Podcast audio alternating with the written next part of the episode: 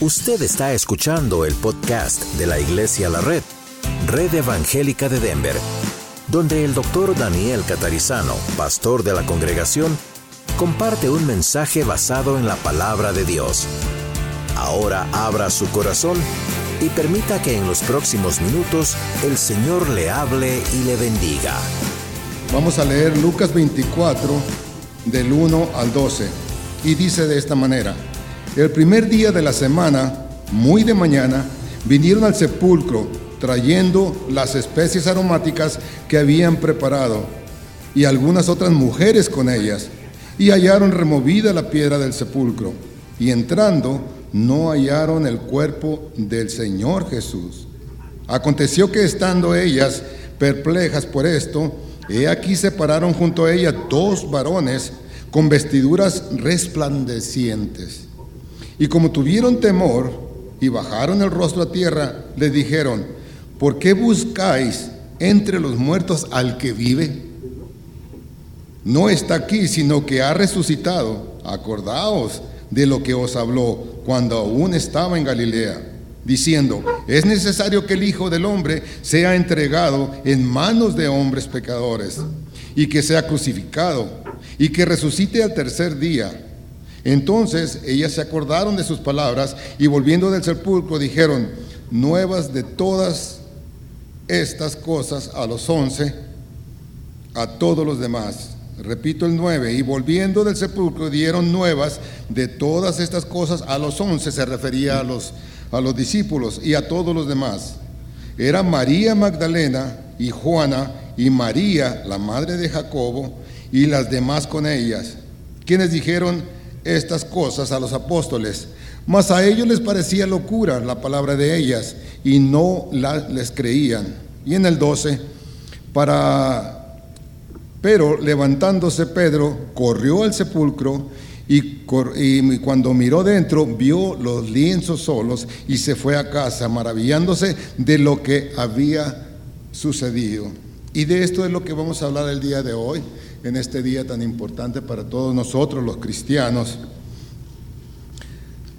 En Lucas 24.1 habla de, las mujeres que, traían ah, las especies aromáticas para ungir al Señor Jesús. Recordemos que se atravesó, era en el tiempo de las Pascuas y se atravesó el día de reposo, que es el día sábado. Así que ellas tuvieron que regresar hasta el día domingo. Ellas trayendo las especias, esto también lo vemos en Lucas 23, 55, vamos a retroceder poquito, donde dice en Lucas 23, 55, dice que las mujeres que lo acompañaban vieron el sepulcro y cómo fue puesto el cuerpo. Estas mujeres habían estado en el momento que pusieron a Jesús dentro del sepulcro. Y dice que ellas ah, miraron dónde habían puesto el cuerpo de Jesús. Las mujeres no esperaban eh, encontrar a Jesús resucitado, cuando ellas eh, iban al sepulcro, ellas no esperaban, no, se les pasaba por la cabeza de que Cristo había resucitado. Por eso fue el gran asombro que tuvieron cuando vieron que la piedra estaba movida. Así que ellas, porque ellas habían ah, sido testigos de cuando pusieron el cuerpo dentro de la tumba. Así que ellas no esperaban ver a Jesús resucitado, solo se proponían a terminar de ungir su cuerpo para la sepultura. A eso iban. Imagínense estas personas que siguieron eh, tanto tiempo a, a, Jesús y de repente lo ven morir en la cruz. Muchos de ellos se desilusionaron, muchos de ellos posiblemente se apartaron y todos pensaron hasta aquí ha llegado su ministerio.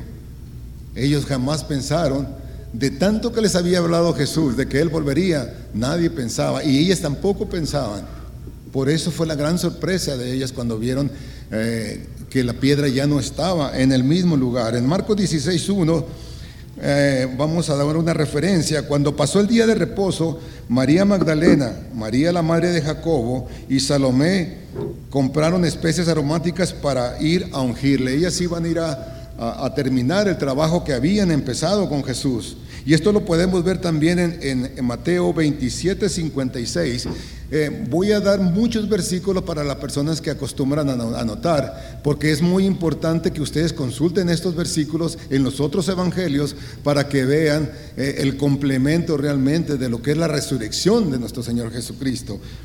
El día de reposo terminaba oficialmente, el día de reposo terminaba en la tarde del día sábado. Recordemos que ellos no podían hacer nada el día sábado, no podían, eh, inclusive a Jesús lo habían criticado por hacer milagros el día sábado. Y dice aquí que oficialmente eh, se terminaba el día sábado por la tarde, después de lo cual las mujeres podían ya salir a conseguir o a comprar las especies para poder seguir con el trabajo que habían iniciado con Jesús. En su relato Mateo menciona una gran piedra, siempre se habla de la gran piedra que fue rodada para cerrar la entrada de la tumba. Y esto lo hemos visto en tantas películas. Hay unas películas eh, que se acercan demasiado a la verdad o a lo que dicen los evangelios. No se dejen guiar por todas las películas que ven de Hollywood porque no todo es cierto. Entonces, pero sí, todo habla de una gran piedra que tapaba la sepultura de Jesús. Así que en el relato Mateo menciona una gran piedra. Y también eh, Marcos nos dice que esta piedra era extremadamente grande. La Biblia nos dice que cuando las mujeres llegaron ese día y miraron la piedra, ya no estaba en su lugar. Y no, no estaba en su lugar, sino que fue retirada de ese lugar. No fue recorrida hacia un lado, fue quitada de ese lugar. Y se dice que se necesitaban más de 20 hombres para poder mover esa piedra. no era fácil mover esa piedra. Así que se admiraron cuando vieron que la piedra ya no estaba en su lugar. En Mateo 28, en 2 eh, al 4, dice, y hubo un gran terremoto porque un ángel del Señor, descendiendo del cielo y llegando, removió la piedra y se sentó sobre ella. En los otros relatos de, Mateo, de Marcos y de Juan lo, plantean de otra forma. Pero cuando juntamos y leemos todos los evangelios se complementa realmente lo que fue la, resurrección de Jesús. Su aspecto era como, aquí describe en Mateo 28, 2 al 4, en el número 3, dice, su aspecto era como un relámpago y su vestido blanco como la nieve. Y ellos hablan de que fueron unos ángeles.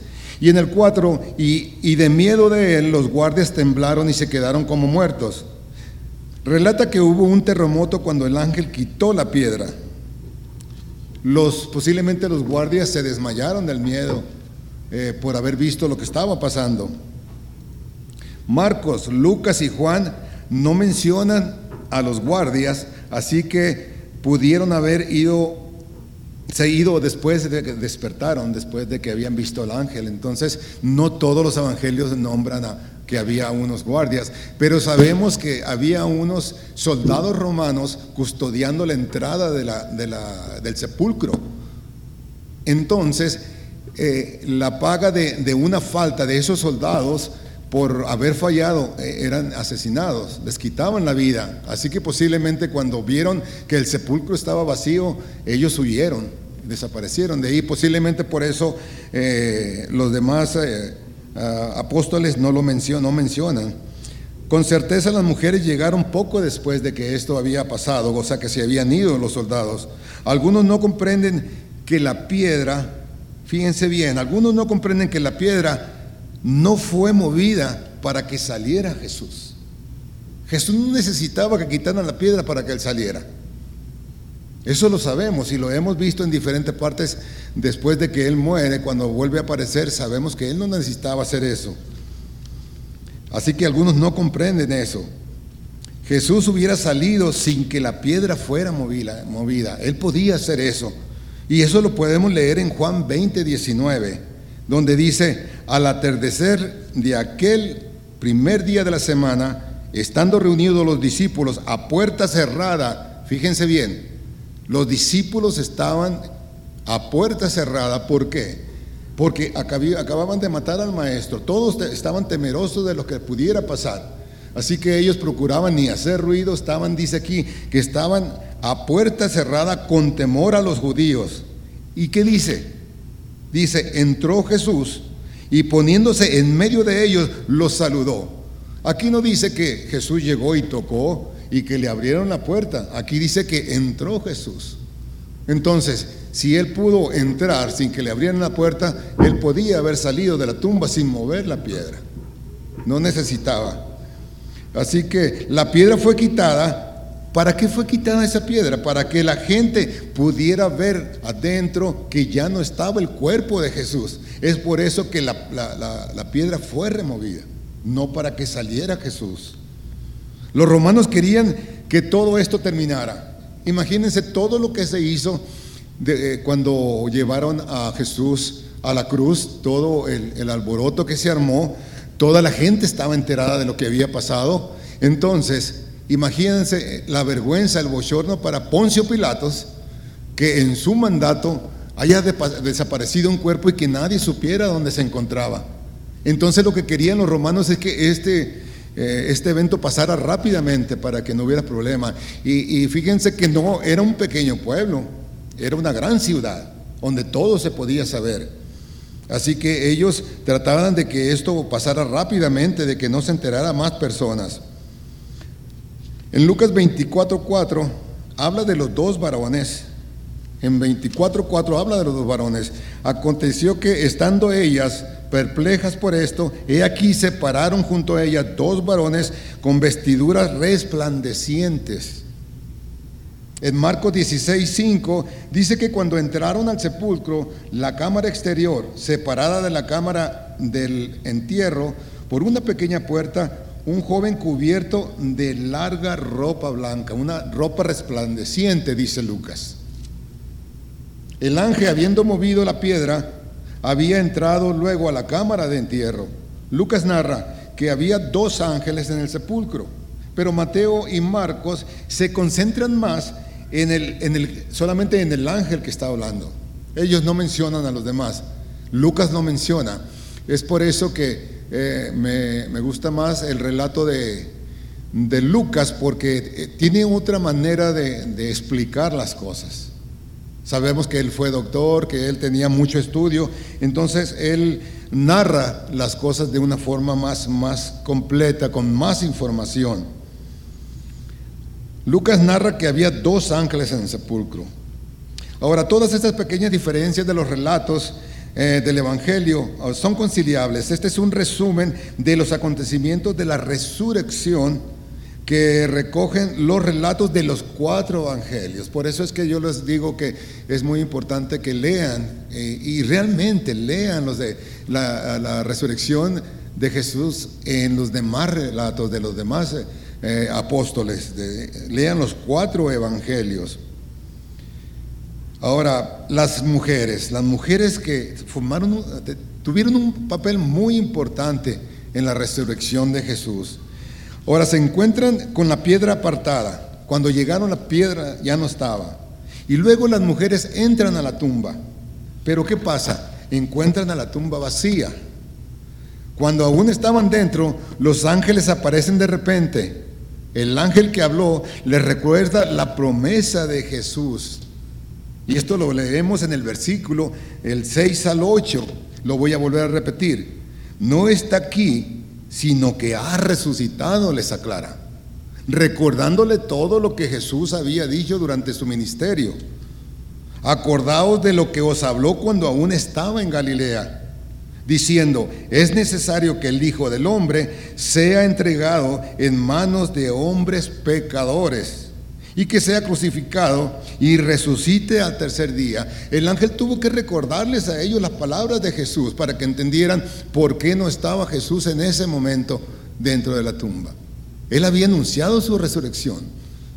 Él había anunciado que volvería al tercer día, pero ella ellas no sé, ni siquiera posiblemente les pasaba por su cabeza que él había resucitado. Ahora, eh, siguieron las órdenes de los, de los ángeles las mujeres hicieron lo que, lo que los ángeles le habían ordenado que fueran con los discípulos y le anunciaran lo que había, lo, había pasado, lo que había acontecido. Pero ¿qué pasó? Los discípulos no creyeron. Pasó exactamente lo mismo, sabiendo todo lo que Cristo les enseñó durante su caminar con ellos y aún así no pensaron en que, en que Jesús había resucitado. Así que ellos no le creyeron, pero aún así corrieron, salieron corriendo hacia la tumba. Y dice que Juan llegó primero. Eso lo podemos leer en Juan 24. Pero Pedro lo precedió al entrar a la tumba. Y eso lo vemos en Juan 26. Vieron los lienzos intactos pero vacíos. Imagínense ver eh, los lienzos, el vendaje que le habían puesto a Jesús, todavía en el lugar donde lo habían puesto, con la forma de una persona, pero vacíos, aplanados. Dice que en la envoltura de la cabeza la encontraron en otro lugar, no estaba junto con eso, pero eh, vieron que estaban intactos los, ah, los lienzos. Y aún así, cuando llegó corriendo primero Juan, dice que lo precedió Pedro, ¿Y, qué mostraba esto? ¿Qué mostraba de que estuvieran los lienzos y no estuviera el cuerpo de Jesús? Esto prueba de que realmente Jesús había resucitado. Y es por eso que hoy estamos en este día celebrando su resurrección. Y para nosotros es una fiesta. Y es una fiesta que debemos recordar cada, todos los días, todos los domingos. No solamente el día de resurrección tenemos que hablar de la resurrección de Cristo. Porque lo importante del Evangelio es la resurrección de nuestro Señor Jesucristo. Y dice la Biblia que si de eso no hubiera pasado, de nada sirve lo que hagamos después. Y es por eso que estamos reunidos en este momento. Eh, entrando María Magdalena, regresó a la tumba y mientras estaba llorando afuera, ¿qué dice aquí? Cristo se le apareció de repente, eso lo podemos leer en Juan 20, 11 al 18. Pero anteriormente dice que ah, eh, los apóstoles eh, Juan y Pedro se retiraron inmediatamente después de que vieron la, tumba vacía. Posiblemente pensaron que alguien más había retirado el cuerpo de ahí. Aún así todavía no les pasaba por, por la cabeza. Solo a Juan se, eh, fue el que pensó que realmente sí había resucitado a nuestro Señor Jesucristo. Pero poco tiempo después salió al encuentro de las otras mujeres en el camino. Así que primero se le apareció María Magdalena. Y esa fue su primera aparición después de haber resucitado. Y esto lo podemos ver en Marcos 16, 9. Poco tiempo después salió al encuentro de las otras mujeres que en el camino, y esto lo podemos leer en Mateo 28, 9 y 10. Luego, ese mismo día se le apareció a los discípulos y dice ahí en el camino a Emaús, y esto lo podemos leer en el versículo 24 del 13 al 32, nada más voy a leer una parte donde dice en el 13, he aquí dos de ellos iban el mismo día a una aldea llamada Emaús, que estaba 60 estadios de Jerusalén, e iban hablando entre sí de todo aquello que había acontecido.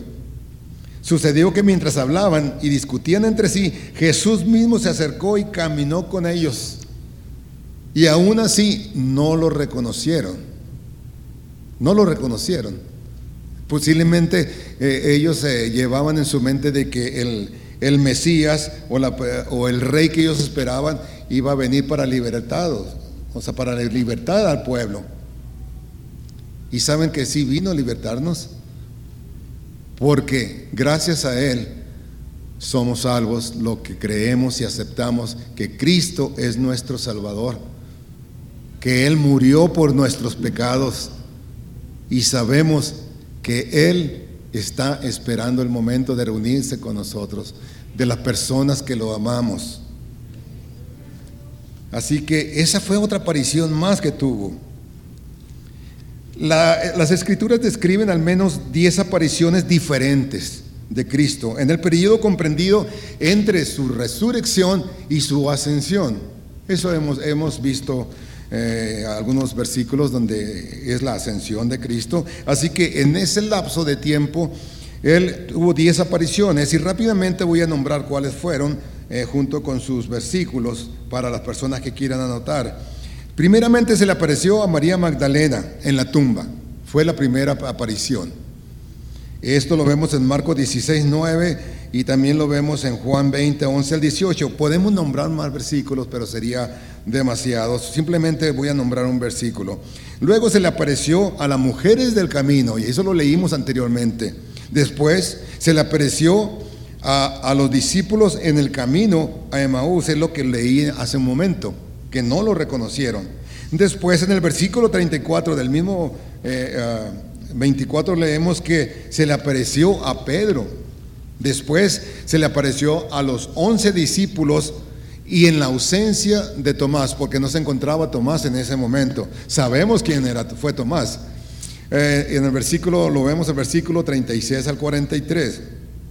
Después volvió a aparecérsele a los discípulos, pero ya estando eh, Tomás con él. Y eso dice que a los ocho días se volvió a aparecer a los discípulos. Después él apareció a siete discípulos a la orilla del mar de Galilea, Juan 21, 1 al 25. Pero fíjense aquí, también se le apareció a más de 500 discípulos. ¿Se acuerdan que había mucha gente siguiéndolos? Entonces, ¿cómo puede ser que la gente no crea que Jesús resucitó si no fue visto por uno, ni por dos, ni por tres, fue visto por cientos y miles de personas después de haber resucitado.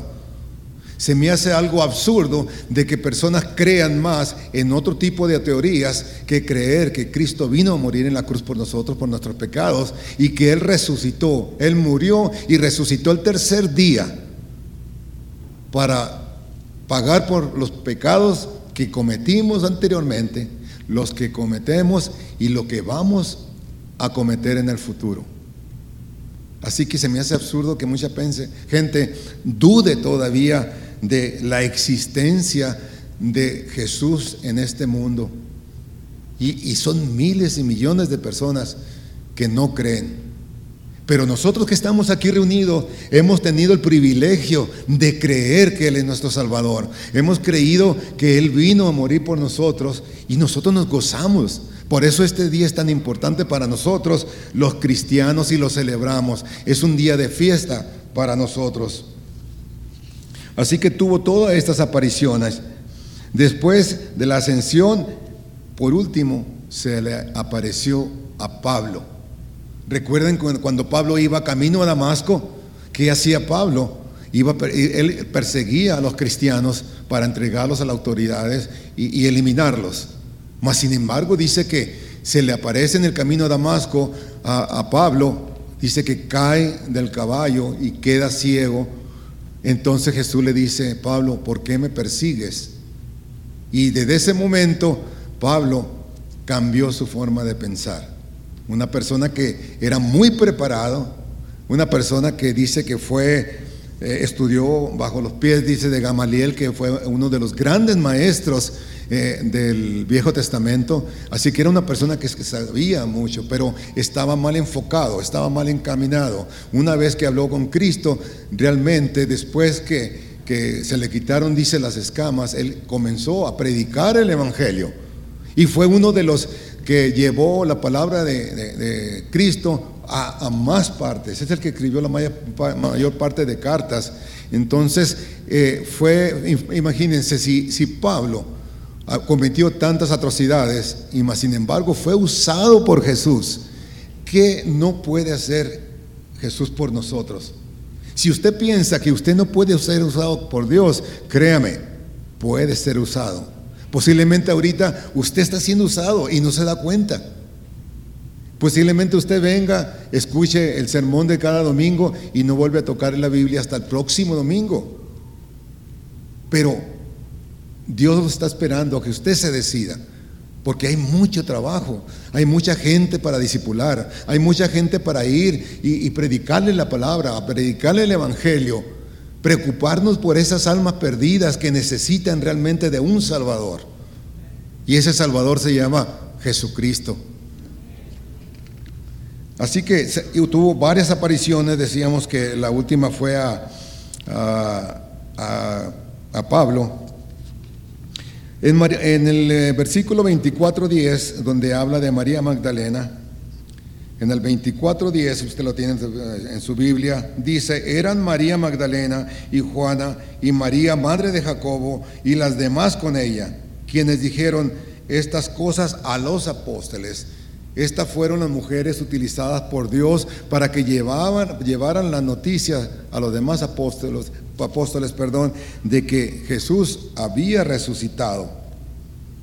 Pero ah, los demás no creyeron no le creyeron, los apóstoles no le creyeron. Y en el versículo 24, 11 dice, ah, más ellos les parecía locura, la palabra de ellas, y no les creían. Y no fue una, aquí dice bien que fueron María Magdalena y Juana y María, madre de Jacobo. No fue una sola, fueron tres, y aún así ellos no le creían, y para ellos eh, eh, era locura lo que ellos les, eh, les, estaban diciendo, la noticia que le llevaban. Para ellos decían que era tonterías lo que les estaban diciendo. Pero aún así, Pedro salió corriendo y detrás de él el otro discípulo, algún evangelio dice el otro discípulo, sabemos que ese otro discípulo era Juan, el, el hijo amado, el que era más cercano a Jesús. Entonces ellos dos salieron corriendo y esto lo, vemos en Juan 24. Ah, los lienzos, los lienzos, ese vendaje que, con el que fue cubierto Jesús después de haber muerto en la cruz, eso era una envoltura que se utilizaba en aquellos tiempos. Se usaban especies aromáticas donde ungían el cuerpo y, y lo enrollaban en esos lienzos, en esas vendas por separado, brazos, piernas, el dorso, y, esa era la preparación de aquellos tiempos. La Biblia dice que Pedro vio los lienzos solos. Fíjense, Pedro vio los lienzos solos. ¿Y qué dice aquí? se maravilló. Cuando dice en el 12, pero levantándose Pedro, corrió al sepulcro y cuando miró dentro, vio los lienzos solos y se fue a casa maravillándose de lo que había sucedido. Pedro se maravilló. Pero ¿qué pasó con Juan? Dice la Biblia que Juan vio los lienzos y él creyó. Él no se maravilló, posiblemente se maravilló, pero él creyó. En ese momento él creyó que Jesús había resucitado. Ahora, ¿quién es usted? Piense, ¿Pedro o Juan? ¿O quién quiere ser usted? ¿Pedro o Juan? ¿O usted quiere vivir una vida maravillada de que existe un Dios?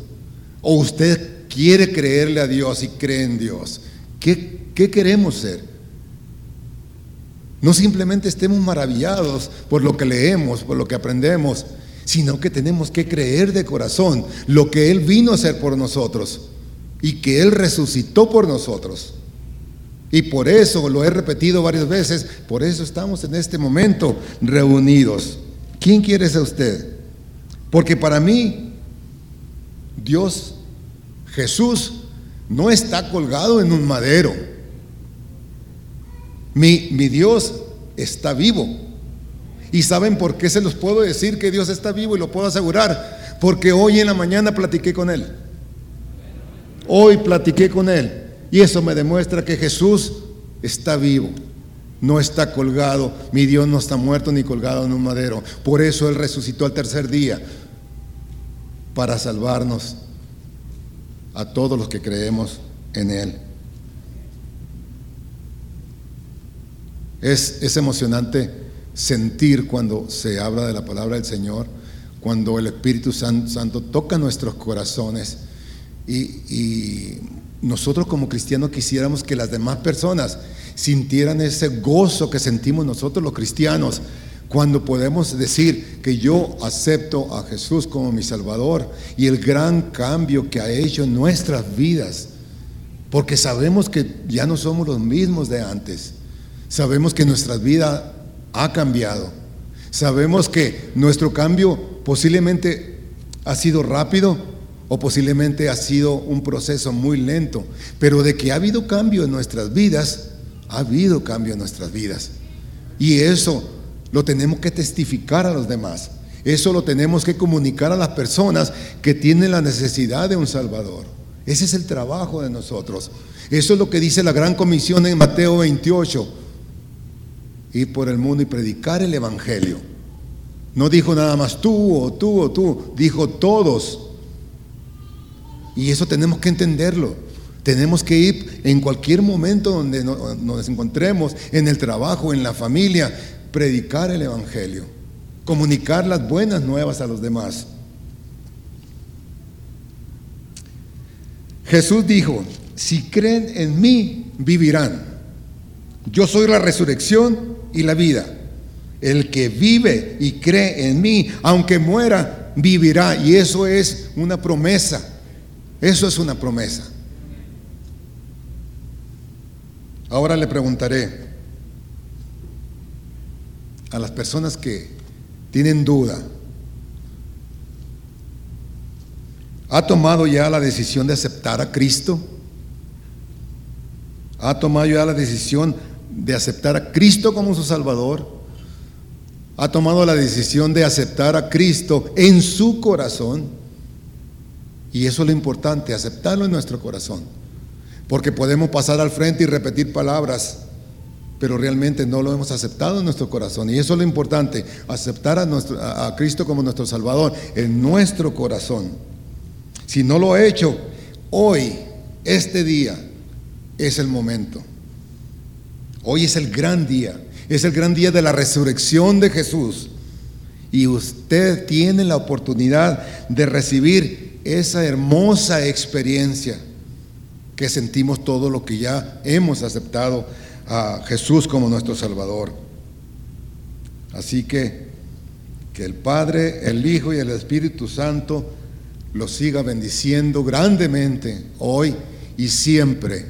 Señor, te damos gracias este día porque a pesar de lo que ha pasado, a pesar de la pandemia, a pesar de todas las situaciones difíciles que hay en nuestras vidas, tú nos has dado la oportunidad de estar aquí presente para celebrar este día, día tan importante para nosotros, que es tu resurrección, Señor. Señor, entra en el corazón de las personas que no te han aceptado todavía, porque sabemos que hay muchas personas con necesidad, muchas personas que desean realmente creer en ti pero hay algo en sus mentes, algo en sus corazones que les, les eh, los para para poder aceptarte. Bendice a todas las personas que están presentes, a las que no pudieron venir, porque sabemos que eso es lo que tú quieres. Tú quieres vernos gozosos, tú quieres vernos salvos. Y eso es el gran trabajo de todos nosotros como cristianos. Si tú viniste a morir en el madero por nosotros, que diste, que derramaste tu sangre por nosotros, ¿qué no podemos hacer nosotros por ti, Señor? Te alabamos, te bendecimos y deseamos que este mensaje toque el corazón de las personas que aún tienen dudas, Señor. Te damos gracias en el nombre poderoso de tu Hijo Jesús. Amén. Muchas gracias por escuchar el mensaje de hoy. Si tiene alguna pregunta en cuanto a su relación personal con el Señor Jesucristo o está buscando unirse a la familia de la Iglesia La Red, por favor no duden en contactarse con nosotros.